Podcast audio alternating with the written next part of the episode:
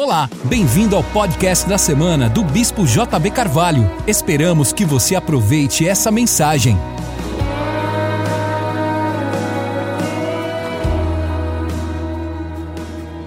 Abra comigo a sua Bíblia em Romanos 8.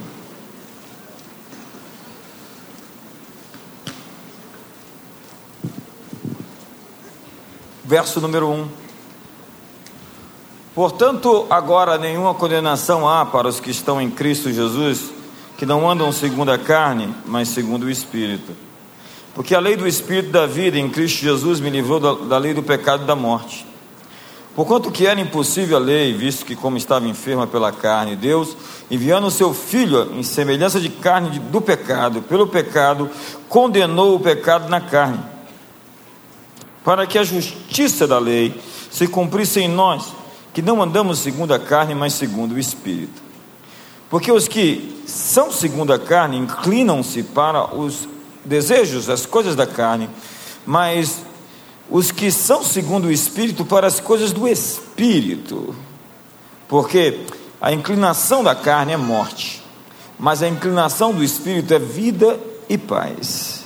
Porquanto a inclinação da carne é inimizade contra Deus, pois não é sujeita à lei de Deus, nem em verdade o pode ser.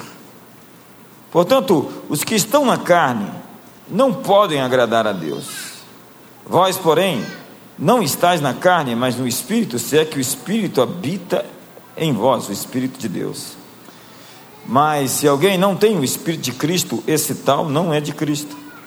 E se Cristo está em vós, o corpo, na verdade, está morto por causa do pecado, mas o Espírito vive por causa da justiça. E se o Espírito daquele que dentre os mortos ressuscitou a Jesus habita em vós, aquele que dentre os mortos ressuscitou a Cristo também vivificará os vossos corpos mortais pelo seu Espírito que em vós habita. De maneira que, irmãos, somos devedores, não a carne para viver segundo a carne, porque se viver segundo a carne, morrereis. Mas se pelo Espírito vivificar, é, mortificardes as obras da carne, vivereis. Porque todos os que são guiados pelo Espírito de Deus, esses são filhos de Deus.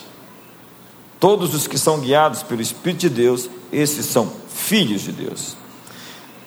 Porque não recebestes o espírito de escravidão para estardes outra vez em temor, atemorizados, mas recebestes o espírito de adoção de filhos, que clama: Abba, Pai. O mesmo Espírito testifica em nosso espírito que somos filhos de Deus. E se nós somos filhos, somos logo herdeiros, também herdeiros de Deus e co-herdeiros em Cristo, de Cristo. Se de certo que com Ele padecermos, para que também com Ele sejamos glorificados, porque para mim, tenho por certo que as aflições do tempo presente não hão de se comparar com a glória que em nós há de ser revelada. A glória que em nós há de ser revelada. Porque a ardente expectativa da criação espera a manifestação dos filhos de Deus. Verso 28. E sabemos que todas as coisas contribuem juntamente para o bem daqueles que amam a Deus daqueles que são chamados segundo o seu propósito. Porque os que dantes conheceu, também os predestinou para serem conformes à imagem de seu filho, a fim de que ele seja o primogênito entre muitos irmãos. Esse é um texto clássico, ele é muito empolgante. Queria que você chegasse em casa e pudesse ler o capítulo 7 e 8 Há pessoas que ficam no capítulo 7, assim como há pessoas que ficam na sexta-feira à tarde, quando Jesus foi crucificado, e não compreende a totalidade da obra do Calvário, já que eles têm uma ênfase muito sobre a depravação total, sobre o pecado, sobre a ruína, e não sobre a redenção e o poder da nova criação. E durante a mensagem eu quero discorrer sobre isso e hoje eu quero falar sobre convergência. Eu fiquei de falar sobre a bondade de Deus e vou falar nas semanas seguintes, mas hoje eu tenho uma palavra muito específica para você sobre sua vocação. Já que eu acredito que essa é a grande crise de identidade das pessoas hoje, debaixo desse céu, nesse planeta órfão. As pessoas, por conta de um espírito de orfandade, elas não conseguem identificar seu chamado e sua vocação e estão vivendo um subplano, um subpropósito, uma submissão às coisas que não são verdadeiramente aquilo que foram vocacionadas a viver. A convergência é a sua zona de maior frutificação e de maior resultado. E ela pode ser resumida em duas frases. Sim, é isso que eu sou, é isso que eu nasci para fazer. Vamos dizer isso? Sim, é isso que eu sou, é isso que eu nasci para fazer. Alguém disse que os dois dias mais importantes da sua vida foi o dia que você nasceu e o dia que você descobriu porquê. Há muitas pessoas que vão morrer sem saber por que nasceram, porque elas não vão potencializar aquilo que é o seu temperamento, os seus dons, os seus talentos, a sua chamada, a sua vocação. Convergência é o lugar onde seus dons, talentos, habilidades se unem para lhe empoderar e fazer aquilo que você foi criado para fazer. Pode-se definir em Duas frases, sim, é isso que eu sou, é isso que eu nasci para fazer. Quando você entra no seu propósito principal, você se torna atualizado, ativado. Eu gosto dessa palavra ativado, porque há muitas pessoas que estão dormindo em seus talentos, dons, vocação. O apóstolo Paulo diz: Desperta o dom de Deus que há em ti pela imposição das minhas mãos. Ele está dizendo que há muitas pessoas que têm seus talentos, vocação, dons, sua chamada adormecida. É a parábola dos talentos, onde alguém enterrou aquilo que foi vocacionado para multiplicar e, portanto, viveu uma subvida. Há pessoas não vivendo, somente existindo. Convergência é quando você se torna vivo atualizado e ativado, exercendo uma função que você faz melhor. É quando você se sente o peixe dentro da água, ou a águia nos céus. Não se pode medir a sabedoria de um leão nadando, nem tampouco a sabedoria de uma águia andando. Cada pessoa tem um lugar onde ele se sente ativado, onde a sua força é energizada onde ele se sente o rei da savana. É quando a missão divina se torna também o seu trabalho. Convergência é quando você usa plenamente toda a sua experiência, todo o seu temperamento, talento, inteligência e potencial. É o ajuntamento de determinados fatos da sua vida, alinhando propósitos e criando sintonia e conectividade. São coincidências estranhas que acontecem. Pessoas em sua zona de convergência, quando entram em cena, elas criam impacto em todo o seu ambiente. Você sabe que ela está no seu lugar. Em sua convergência, você tem autoridade para vencer qualquer oposição. Você é o rei do seu território. Há muitas pessoas que estão trabalhando fora dos seus talentos, fora dos seus dons, e portanto são medianas naquilo que fazem.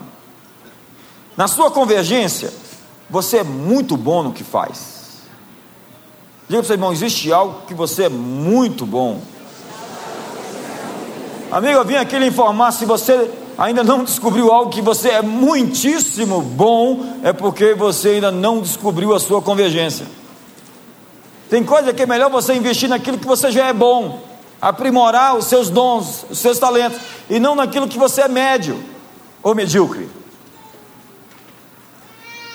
O seu emprego deve ser uma extensão dos seus maiores dons, dos seus pontos fortes, dos seus talentos e da sua maior habilidade. Quando você está nessa zona, você está acima da média. E você é produtivo e se destaca no que faz. Quando você perde a convergência, você perde o dom exclusivo que de fazer aquilo que você foi criado para fazer. Contudo, sua convergência é alcançada quando você cresce para esse propósito. Não é algo que você acha magicamente, misticamente.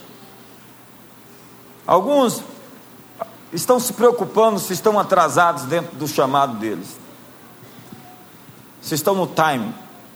Mas eu vim aqui lhe informar que Deus está alinhando o seu corpo, Ele está passando em revistas tropas de guerra. E Ele está chamando cada um de nós para estar alinhado no seu chamado, na sua vocação e no seu propósito. E alinhado desse propósito, nesse propósito, nessa visão, nesse chamado, você vai receber um empoderamento nesses próximos meses e anos, que vai transformar a sua vida e a sua geração para sempre. Você está sendo empoderado para um tempo de colheita e de realizações jamais vistas na sua história. Esse é um tempo de você subir para um novo nível. Deus está lhe vocacionando para estar dentro daquilo que você foi chamado para fazer e realizar. Se você acredita nessa palavra, se ela é para você, se manifeste. Diga para a pessoa do seu lado: Deus está alinhando você no seu tempo certo. Eu sei que não pareço, mas eu tenho 48 anos. Alguns falam que eu pareço que tenho 38. E eu já pensei Senhor, por que, que eu não fui capaz de fazer mais cedo na vida aquilo que eu faço agora? Já pensei, por que, que eu não tenho a cabeça de hoje e não tenho 20 anos? Eu posso ouvir Deus me responder: você mal consegue lidar com o que você tem agora? Se você tivesse sido liberado anteriormente, você não estava pronto para administrar tudo isso. É verdade. Nós estamos sendo empoderados à medida que nós estamos crescendo por dentro. E Deus tem nos destinado muito maiores coisas quando nós não fugimos do processo de transformação e não buscamos atalhos. Há pessoas que queimam etapas, e naquela etapa você receberia uma ferramenta para lidar com aquilo que você receberia no futuro. Você precisa de contextos para poder chegar no seu futuro. E quando você queima uma etapa, você queima os seus contextos. Você já viu aqueles filmes de recrutamento? Tem gente que é só um recruta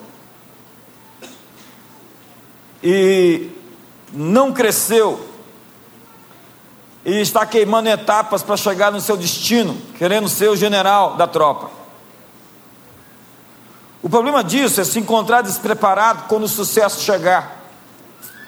Hoje ninguém ora, Senhor, afasta de mim a prosperidade e o sucesso que eu sou incapaz de administrar. É por isso que Paulo fala: não empodere ou não unja, não impõe as mãos sobre um neófito para que ele não se ensoberbeça e encaia na condenação do diabo. Eu já vi gente que a unção destruiu ele. Eu já vi gente que o poder destruiu. Eu já vi gente que o dinheiro o tirou da presença de Deus. Simplesmente ele tinha algo não tratado dentro dele e resolveu passar para a próxima fase sem estar pronto. E Deus, ele tem cuidado da gente. Na oração do Pai Nosso, a Bíblia diz: Não nos induzas à tentação. É como se dissesse: Não nos leve a uma situação de sucesso ao ponto de que a nossa vulnerabilidade é explorada e acabamos destruídos. Quando você não faz o dever de casa, você não pode seguir adiante, porque em algum lugar vai vazar a carência afetiva, a dor da rejeição, do abandono Deus quer santificar as nossas motivações. Todo crescimento exige frustração enquanto Deus trabalha na construção da nossa paciência. É engraçado porque os jovens são sempre apressados. E eles têm muito tempo para viver. Quando eles ficam mais velhos, eles ficam mais pacientes e não têm tanto tempo para viver.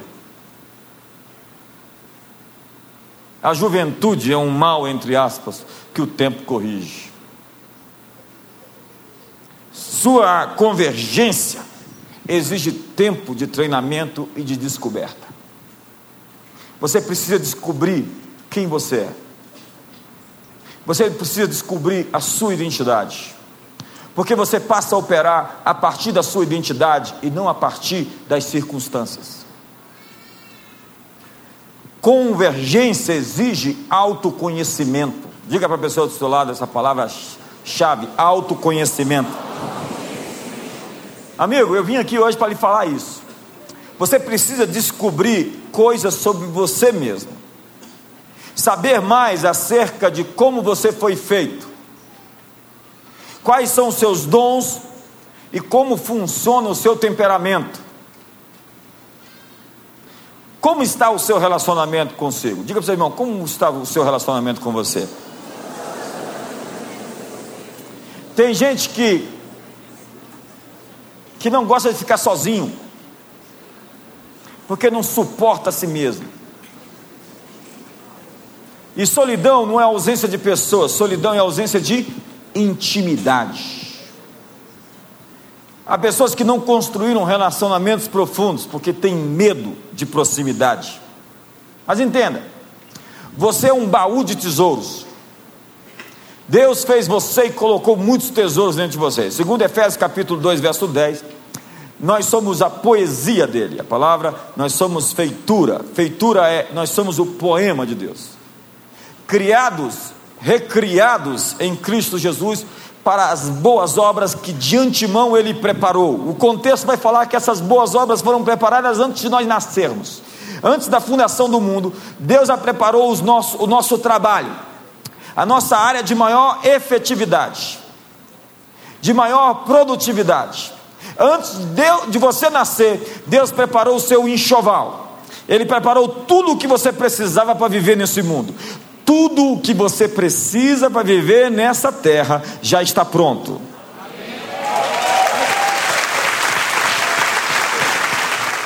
Deus depositou em você riquezas para que você faça as boas obras que você foi vocacionado a fazer. Você foi criado com um comissionamento divino. Você recebeu um convite para participar de algo maior do que você. Lembra de Jesus? Aos 30 anos, ele abandonou a carpintaria e entrou na obra que foi destinada a realizar. Ele já estava fazendo algo, ele estava sendo um carpinteiro, servindo a Deus como um carpinteiro, mas existia um comissionamento divino a ser cumprido. Então ele fez uma transição. Quando você fez o seu dever de casa com sucesso, você se qualifica para ser convidado a fazer algo que o céu está planejando.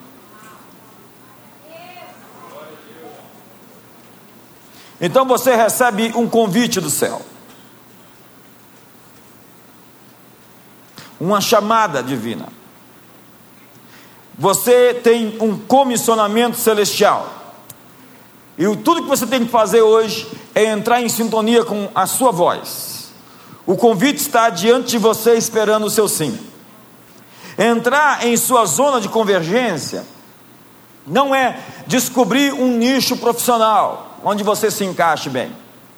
Ou procurar correr atrás de dinheiro. Acredite, quando você encontra a convergência, o dinheiro corre atrás de você. É natural que, ele, que isso ocorra. Quando você encontra o seu propósito divino, quando você se rende a Ele, isso tudo se torna resto. Quando isso acontece, você entra em uma zona de sucesso sem precedentes. Olha para a pessoa do seu lado e diga: sucesso sem precedentes. Põe a mão no ombro dele e fale essa palavra. Você já pensou num sucesso sem precedentes no seu casamento? Você já pensou num sucesso sem precedentes na sua saúde física? Você já pensou num sucesso sem precedentes nos seus negócios? Você já pensou num sucesso sem precedentes na criação dos seus filhos? Então diga para o seu irmão, é uma palavra para você em 2017. Para já começar agora. Você vai provar de um sucesso sem precedentes.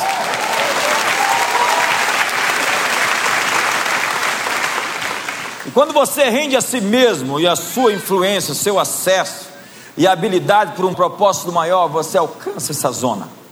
Hoje o céu está lhe convidando para fazer parte de algo maior do que você mesmo, algo maior que as suas próprias necessidades ou a sua prosperidade pessoal.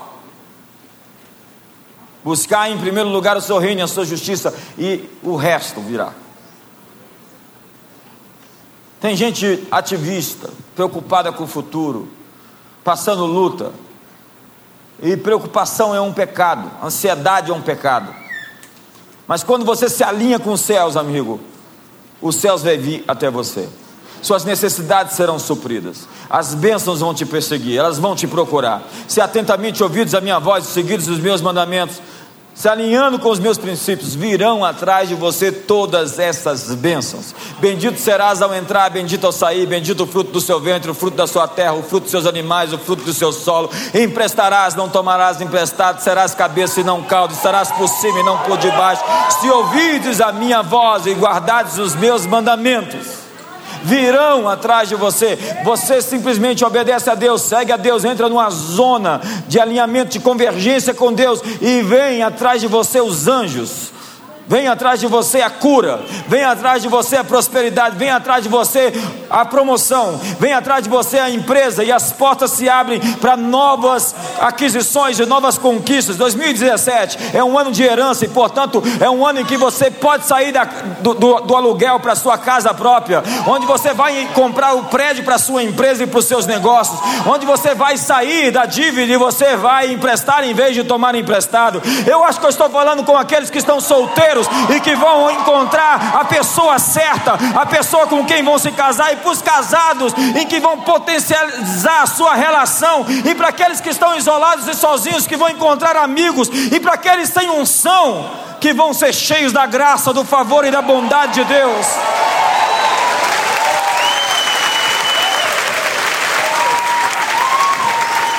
O psicólogo pai da psicologia motivacional, Abraham Maslow, chama convergência por outro nome, atualização. E eu gosto disso, atualização. Nós precisamos ser sempre atualizados. Frequentemente, a única constante nesse ministério é a mudança. Daqui a seis meses, se você deixasse de vir aqui, não vai acontecer isso você viria, viria aqui e encontraria um ministério atualizado, uma igreja com um novo download, uma nova atualização. Porque tem gente vivendo o ministério de 10 anos atrás, cantando as mesmas músicas e contando as mesmas histórias e pregando as mesmas mensagens.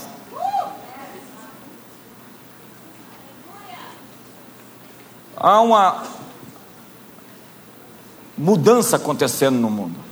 E se você não muda, você se torna obsoleto. Para Maslow, pessoas atualizadas possuem valores que afetam como se comportam. O meu comportamento é fruto dos meus valores. Como eu li nas Escrituras hoje. Não é aquilo que eu faço que define quem sou, mas é aquilo que sou que define o que eu faço. Isso é uma questão de identidade. Meu comportamento surge da essência de quem eu sou em mim mesmo, quem eu sou no meu coração, quem Deus me chamou para ser. Isso resulta no que eu vou fazer, é a minha natureza. E nós lemos várias vezes que nós somos filhos de Deus e portanto somos herdeiros. Naturalmente, nós somos herdeiros e co-herdeiros com Cristo. E o apóstolo Pedro vai dizer que, pelas suas muito preciosas promessas, nós nos tornamos mais co-participantes da natureza de Deus. E no texto que eu li, vai dizer que nós estamos nos tornando semelhantes ao Filho de Deus. Estamos sendo transformados todos. E ele diz no capítulo 3 de 2 Coríntios que, como por espelho, de glória em glória, na imagem do Senhor. Meu comportamento surge da essência de quem eu sou. Meu comportamento está enraizado profundamente na forma como Deus me projetou.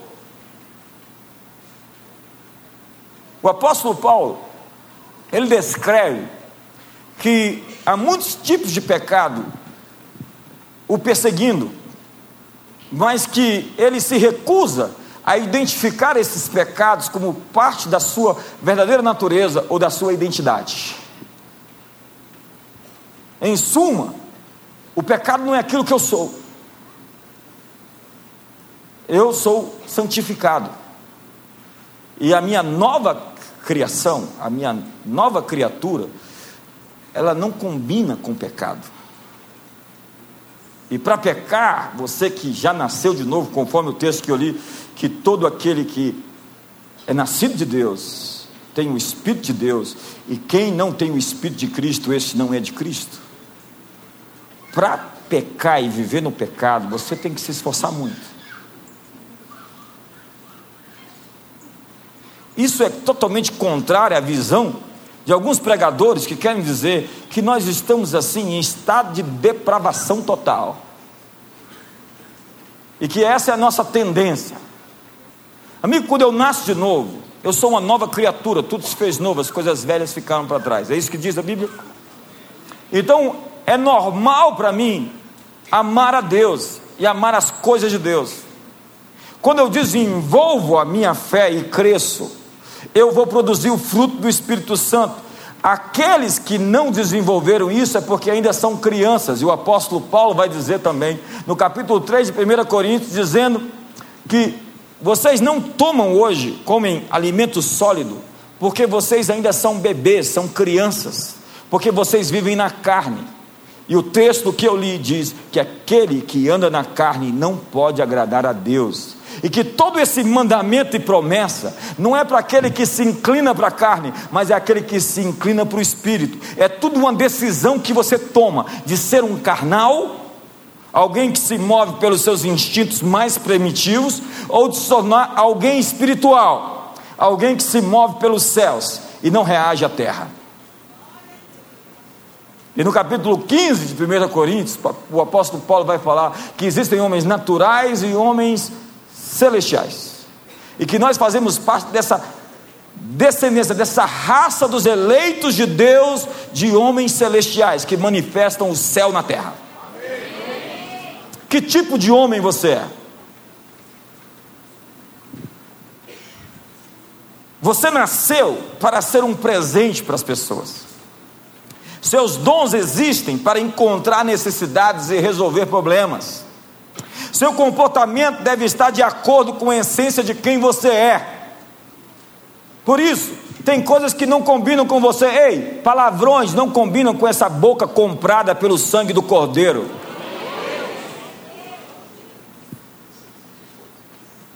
Prostituição não combina com aquele que diz que o seu corpo é santuário do Espírito Santo.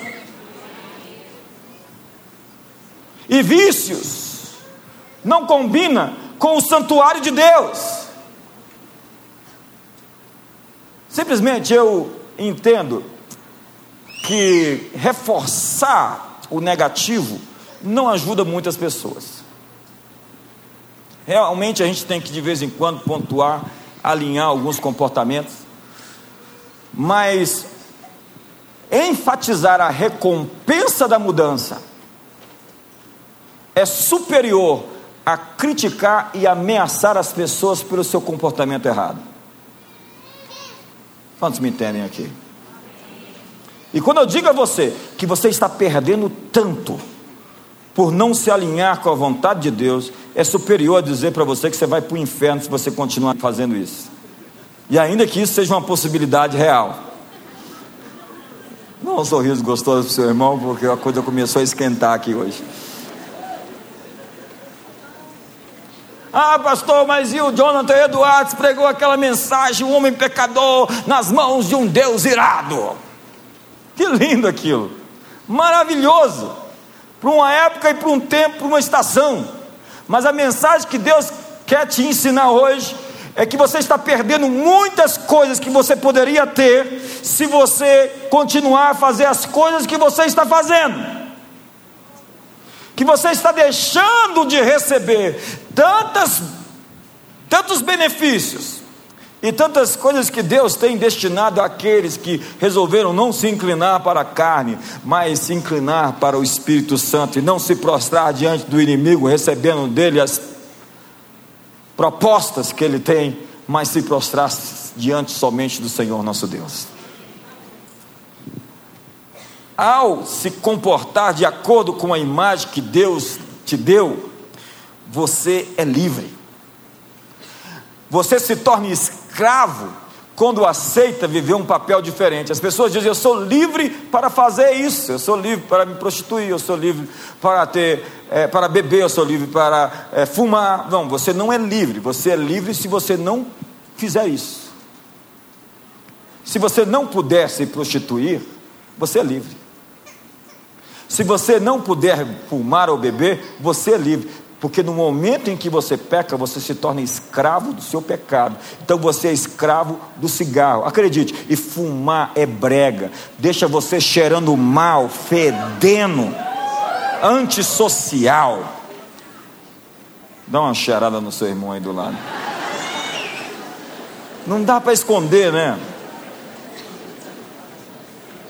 Você é livre se você puder dizer não para aquele seu namorado e falar para ele: me respeita, porque eu me respeito.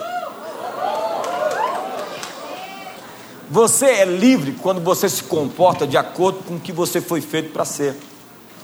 No momento em que você começa a fazer coisas em desacordo com a sua natureza, você se deforma. Deus não é um ser caprichoso dizendo a você não faça isso, não faça aquilo porque eu não quero. Deus fala assim: não faça isso porque você vai quebrar a tua cara. Porque é assim que você funciona. Se eu pegar esse microfone, ele foi feito para falar. Mas se eu enfiar ele aqui dentro da água, o que acontece com ele? Ei, microfone, Faça aquilo que você foi feito para fazer. Porque se você mergulhar naquela água, aquela água vai te queimar. E todos os mandamentos de Deus é para lhe dizer: você não funciona daquele jeito. Este aqui é o manual do fabricante.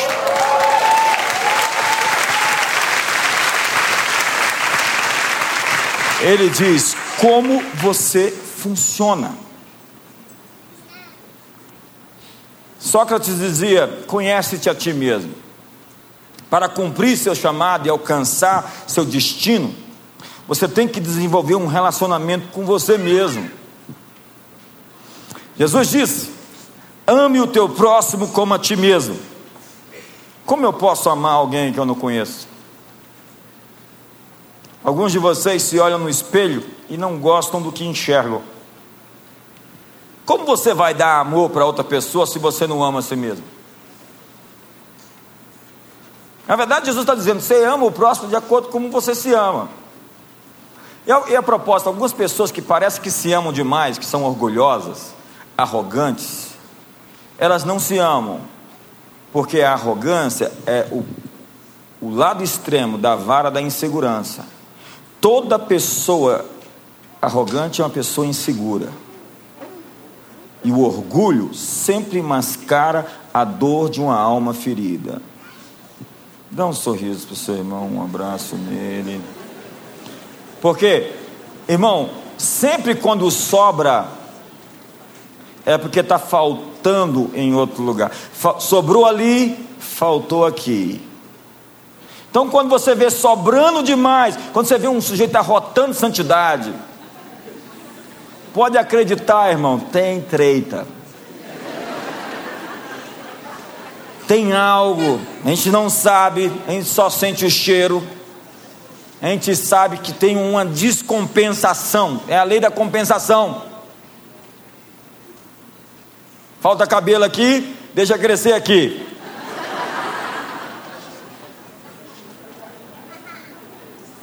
Você tem que aprender a ser seu melhor amigo. Mas o diabo fez uma pichação disfuncional em sua mente sobre você mesmo. Pergunta: O que você faria se alguém chegasse para você e falasse mal do seu melhor amigo? O que você faria se você soubesse que o seu melhor amigo está ouvindo coisas ruins sobre você ele não faz nada? Na verdade, ele até comprou a ideia de quem falou mal e acreditou nela. Ei, você está ouvindo muitas coisas ruins sobre você mesmo. E você está acreditando nelas e usando essas coisas contra você, se auto-sabotando. Deus fez de você uma obra de arte, e o que o inimigo fez? Jogou uma lata de tinta no seu quadro. Você precisa dar a si mesmo aceitação completa incondicional. Vamos dizer isso? Aceitação completa incondicional. Se Deus me manda amar o próximo incondicionalmente, eu tenho que me amar incondicionalmente. Maltratar-se não é a maneira de extrair o melhor que está em você, se punir. Grande parte das pessoas carregam dentro de si condenação, desencorajamento e autocrítica. A abordagem da ameaça não funciona. Se você trata a si mesmo de maneira desrespeitosa, eu não gostaria de trabalhar para você.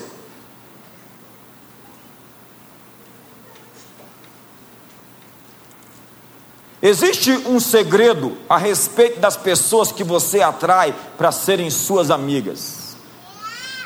Pergunta. Pergunta. Quais são os seus três melhores amigos? Você consegue fazer uma lista rápida? Pense. Quem são seus três melhores amigos? Caso você não consiga pensar em nenhum, nós temos um problema aqui.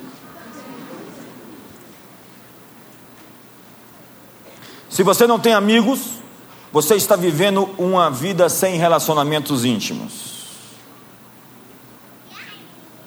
Talvez você seja afastado ou esteja afastando as pessoas porque você não se sente confortável com intimidade.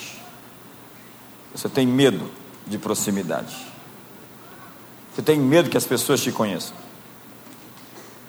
Eu estou falando para você? Porque você tem medo que elas vejam seus defeitos e descubram quem você é.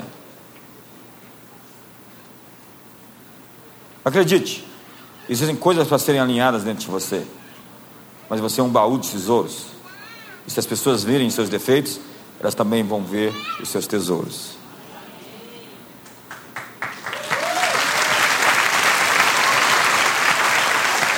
E você nunca vai mostrar esses tesouros até que você tenha intimidade.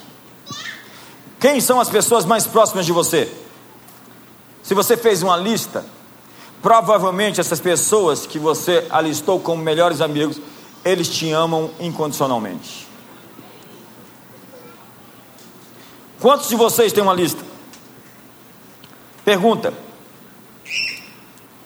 Quem está? Quem é o primeiro nome da lista? É você mesmo? Por que que seu nome não está no topo da lista? Você não se acrescentou? Ah, pastor, é, é, Jesus é meu melhor amigo. Irmão, por favor, por favor, deixa essa religião para lá, irmão. Você sabe do que eu estou falando? Jesus não é só melhor amigo, Ele é o Rei dos Reis, o Senhor dos Senhores, Ele é o Criador, Ele é, Ele é tudo. Aí vem aqueles Está sobrando, né? Quando você vê, está sobrando. Não, Jesus é que é meu amigo. Irmão, sobrou muito. Lembra da cruz? Jesus e o próximo. Você é muito imaturo quando o seu, seu relacionamento e o seu cristianismo é verticalizado. Você só sabe se relacionar com Deus, mas não sabe se relacionar com pessoas. Ai, olha para você e fala assim: ai, ai, ai. Agora, o que precede o comportamento? Antes de agir, você tem um script, um roteiro, pensamentos e sentimentos. O que um amigo diz a outro amigo? O que você está dizendo a si mesmo? Os seus pensamentos e sentimentos revelam o seu diálogo interno. Seus pensamentos e sentimentos dirigem o seu comportamento. E isso acontece em um nanosegundo. Os pensamentos criam sentimentos muito rápidos. Há coisas e conversas e informações acontecendo em tempo real dentro de você o tempo todo. Você pensa cerca de 1.500 palavras por minuto. 1.500 palavras por minuto. Eu não, eu não acho que penso, não, porque 80% dessas palavras são inconscientes. Seu cérebro é uma máquina, irmão. Você não consegue acompanhá-lo. Na verdade, você tem que domá-lo. Boa parte do que você aceita como verdade sobre você e sobre os outros vem da sua infância. Essa infância é o estado crítico. Os problemas de relacionamento com seu pai ou com sua mãe definem os seus roteiros, os seus scripts que você desenhou para você, o que você espera da vida. Portanto, a infância é essa área mais crítica. Tudo está armazenado, guardado. O que devia ser dito pelo pai, mas não foi dito. Ou o que não devia ser dito e foi dito. Hoje você tem que reescrever os seus roteiros. Por quê? Porque o inimigo jogou lama no seu retrato. A ideia, o propósito do inimigo, o principal nome do inimigo é acusador. E o trabalho dele em full time, todo o tempo, é tentar mentir para você, te enganando, dizendo que você é alguém que você não é. Ele quer desconfigurar a sua própria imagem. Você já viu a imprensa? A imprensa hoje ela criou uma bolha. A imprensa mundial hoje está sem crédito diante de todas as coisas que ela fez nos últimos, nas últimas semanas. Mas a imprensa, quando quer falar mal de alguém, ela põe. Quando você vê a foto de alguém no noticiário, você sabe se a, se a imprensa está falando bem ou mal. Se vai falar bem, o sujeito está feliz e bonito. Se vai falar mal, pega o pior retrato que pode conseguir do sujeito. É assim que o diabo faz. Ele quer mostrar para você o tempo inteiro a sua pior fotografia. E é por isso que ele fica lembrando você do pior retrato daquela situação. Ei, o que você faria se um amigo seu ficasse ouvindo coisas sobre você que você já foi perdoado e esse assunto já foi encerrado, onde o sangue de Jesus já purificou e cobriu. Ei, esse melhor amigo seu é você mesmo, que está ouvindo coisas acerca de você que já foram perdoadas e canceladas e está dando crédito. Na verdade, você não está sendo muito amigo seu como deveria. Diga isso para o seu irmão.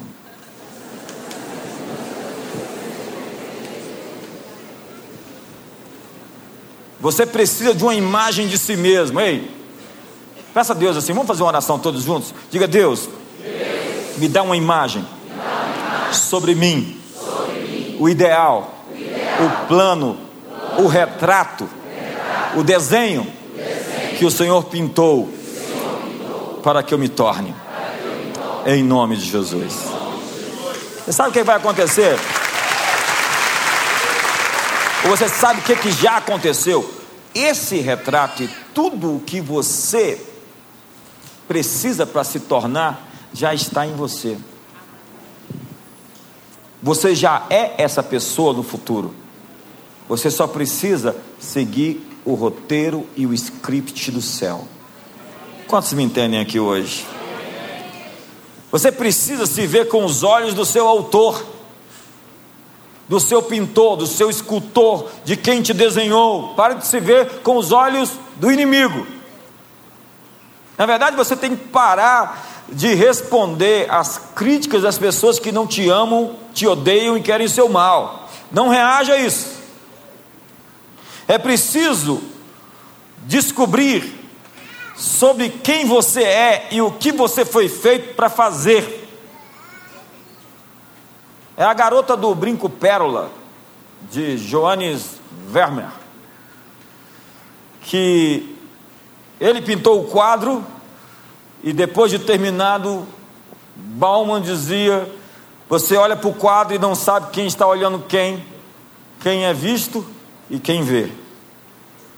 E no filme, a garota do brinco pérola, ela diz para o autor: Você viu a minha alma. Ei, existe muito mais coisa em você do que eu consigo ver. Deus está vendo muito mais coisa dentro de você do que você consegue ver. Desperta o dom de Deus, a beleza de Deus, o talento de Deus, o chamado de Deus, a vocação de Deus. Não tenha ênfase sobre o lixo ou os retratos ruins que você teve no passado porque em Cristo Jesus você está se transformando de glória em glória até que se torne a imagem do Senhor. Você acredita nisso? Celebre ao Senhor essa noite. Quando você descobre a sua identidade, todo o seu mundo é transformado. Tudo que você precisa saber é quem você é. Quando você descobre quem você é, você já não anda assim. Você já não entra nos lugares. Ei, eu acho que isso aqui não é para mim. Você já não come daquele jeito desesperado, como se a morte fosse chegar no. Essa é a minha última refeição. Quando você descobre quem você é um rei, você anda como um rei. Você caminha como um rei, você fala como um rei.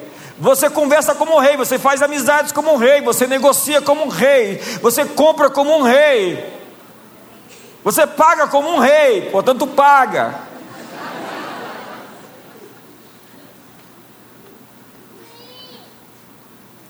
Como saber o que eu estou pensando se 1.500 palavras por minuto passam na minha cabeça?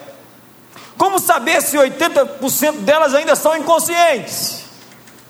Amigo, eu sei o que você está pensando, eu sei sobre o seu monólogo interno, pelo seu estado atual. As suas emoções denunciam os seus pensamentos. As suas, o seu estado emocional denuncia o que você está conversando consigo mesmo.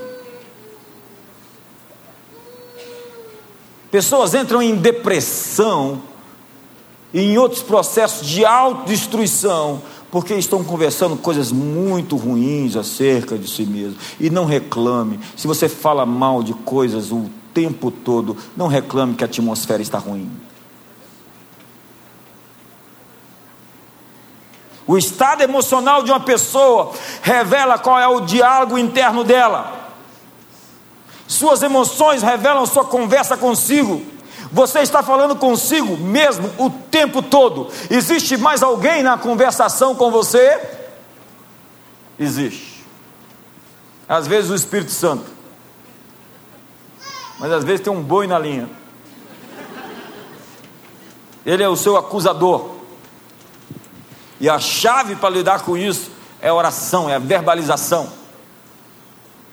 O salmista está abatido, ele diz: Por que te abates, ó minha alma? Por que te perturbas dentro de mim? Ele conversa consigo em voz alta. Diga para você, irmão: se você não conversar consigo em voz alta, você está ficando louco.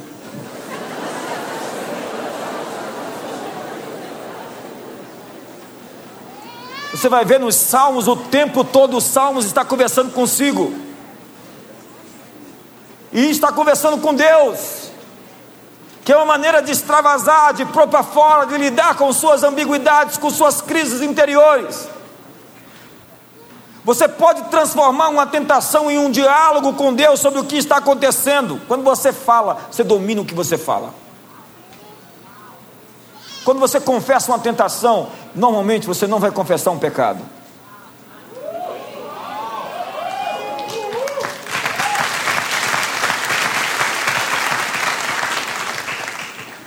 Você é moldado pelas respostas que dá aos problemas da sua vida. Você não é responsável pelo que acontece, mas você é responsável pelo como você reage ao que acontece. Você pensa que sabe o que está acontecendo, mas você não sabe. José estava na cisterna, na casa de Potifar, sendo tentado, na prisão, e aquilo não se parecia com o retrato que ele tinha visto do futuro dele. Irmãos, eu tive uma visão, e estou aqui na cisterna. O pastor pregou, o bispo colocou herança e mordomia, ano domini. Não é o que eu estou vendo. Aquilo que você está vendo agora não se parece com as palavras proféticas que você recebeu. O que você está vivendo nesse momento não se parece com herança, com mordomia ou favor extremo. O que José também via não se parecia com palácio, não se parecia com honra, não se parecia com riqueza, não se parecia com respeito nem restituição. Davi pensava que sabia o que estava acontecendo quando seu rei levantou uma campanha para matá-lo. Imagine o seu rei, o seu líder quer matá-lo. Mas seu tempo de deserto foi seu tempo de treinamento para aprender o que iria usar, o que ele iria usar quando se tornasse rei. Porque Deus treina reis em desertos. Deus não está sempre dizendo o que Ele está fazendo, Ele está simplesmente pedindo que você confie nele. Se você precisa saber de tudo para seguir a Deus, você está ofendendo a Deus. Porque todo relacionamento exige risco e confiança. Quando eu tenho que explicar para as pessoas tudo o que eu quero fazer e o que eu estou pensando, isso significa que as pessoas não acreditam em mim. Da mesma forma, você não confia em Deus quando você tem que saber de tudo. Moisés chega para Deus e fala: Deus, é, quem sou eu para ir lá e tal? Aí Deus respeita o temperamento de Moisés, porque Moisés ele, ele transmutou de relacionamento. Ele tinha um relacionamento dominante lá no Egito, foi formado para ser rei, e depois ele se torna instável 40 anos no deserto. Como é que Deus muda relacionamentos? Como se dobra ferro, metais com fogo.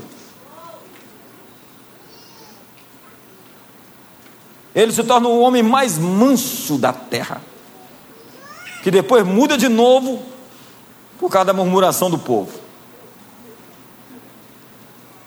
Então entenda, e ele está ali querendo sair, não quer ir para o Egito libertar o povo. E Deus vai entendendo Moisés, o temperamento dele, porque Deus sabe como nós fomos feitos por ele, porque ele nos conhece, porque ele nos fez. Mas chega um momento em que Deus fica contrariado com Moisés, porque ele está querendo todas as informações. Quando você quer todas as informações, você não está andando pela fé, você está andando por vista. E confiar em Deus significa segurar na mão dele e não saber para onde você está indo. Passo a passo você irá e sabe que ele vai te levar ao seu destino melhor. Põe a mão no ombro do seu irmão e diga: Deus está te levando para o destino melhor. Ainda que você veja uma cisterna hoje, ainda que você veja a tentação na casa do patrão, ainda que você veja a, o mercado de escravos, ainda que você veja a prisão, Deus está levando você para o destino e para o retrato que Ele desenhou para o seu futuro. Deus está simplesmente pedindo que você confie. Para José era um erro estar no Egito. Como é que eu posso estar aqui no Egito? Para muitos de vocês é um erro estar onde está, ou um erro tudo que lhe aconteceu. Mas o texto que eu li diz que Deus vai pegar tudo quanto lhe aconteceu e vai lhe tornar favor, graça, misericórdia, bondade, fidelidade, vai transformar todas as coisas em bem para aqueles que o amam. Se José pudesse, ele tinha fugido do Egito. Se você pudesse, você fugia da sua circunstância agora, mas seria um desperdício José fugir do Egito. Imagine o trauma, o drama, a dor que isso ia causar e a falta de cumprimento do sonho profético que ele tinha recebido.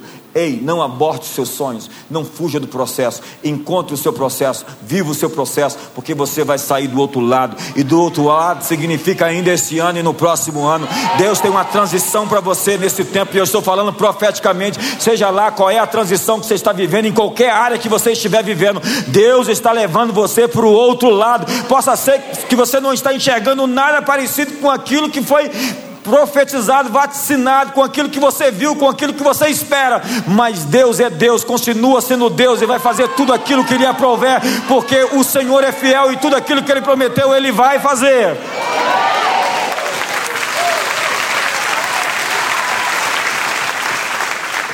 Diga para o seu irmão: Deus está trabalhando em você. Deus está construindo algo que você ainda não entende direito. E se você precisa de uma grande necessidade de certeza para segui-lo, você está ofendendo ele. Todo relacionamento tem que ter uma medida de confiança e de risco. Eu vou terminar. Eu vou terminar dizendo para você: a primeira montanha que você tem que conquistar é a montanha chamada você. Se conquiste, irmão. Se domine. Domine seus pensamentos. Reescreva sua história. Ei, domine seus impulsos sexuais. Se você não doma seus, seus, seus, impulsos hoje, quando você é solteiro, quem me garante que você não vai trair sua esposa quando você casar? A grande prova de que você é fiel e você que está se dando a esse relacionamento dessa forma, você não está se respeitando. Isso é defraudação emocional, defraudação sexual. Ah, pastor, isso parece tão politicamente incorreto e é, você veio para um lugar totalmente politicamente incorreto, biblicamente certo.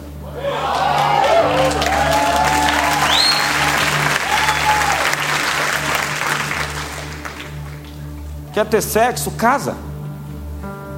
Dá um nome para essa senhora, para essa senhorita. Honra o nome dela. E você se valoriza.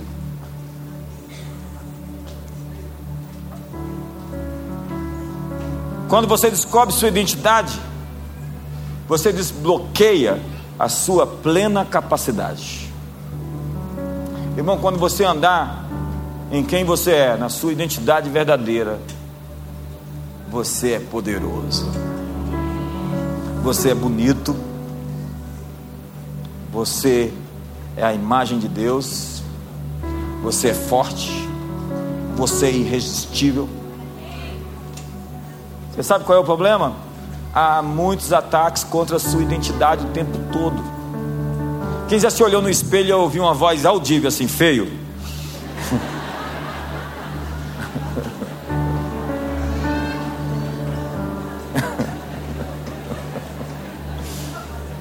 98% das modelos se acham feias.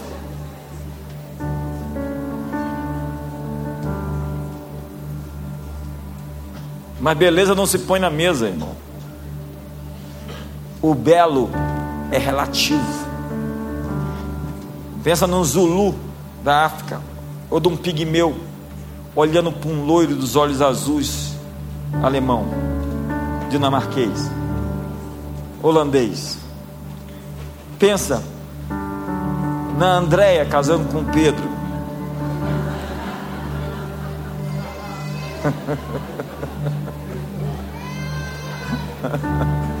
Beleza não se põe na mesa. Você pode ser como você for, irmão. Não é o que conta algumas dessas categorias que as pessoas querem levar em conta. O que conta é a graça que Deus te revestiu. E quando a graça chega na sua vida, você encontra pessoas extraordinárias, amigos extraordinários, casamentos extraordinários. Quando você descobre a sua identidade, você desbloqueia a sua capacidade. Diga para o seu irmão: quando você descobre a sua, a sua identidade, você desbloqueia a sua capacidade. Quantos querem desbloquear hoje a sua identidade, a sua capacidade?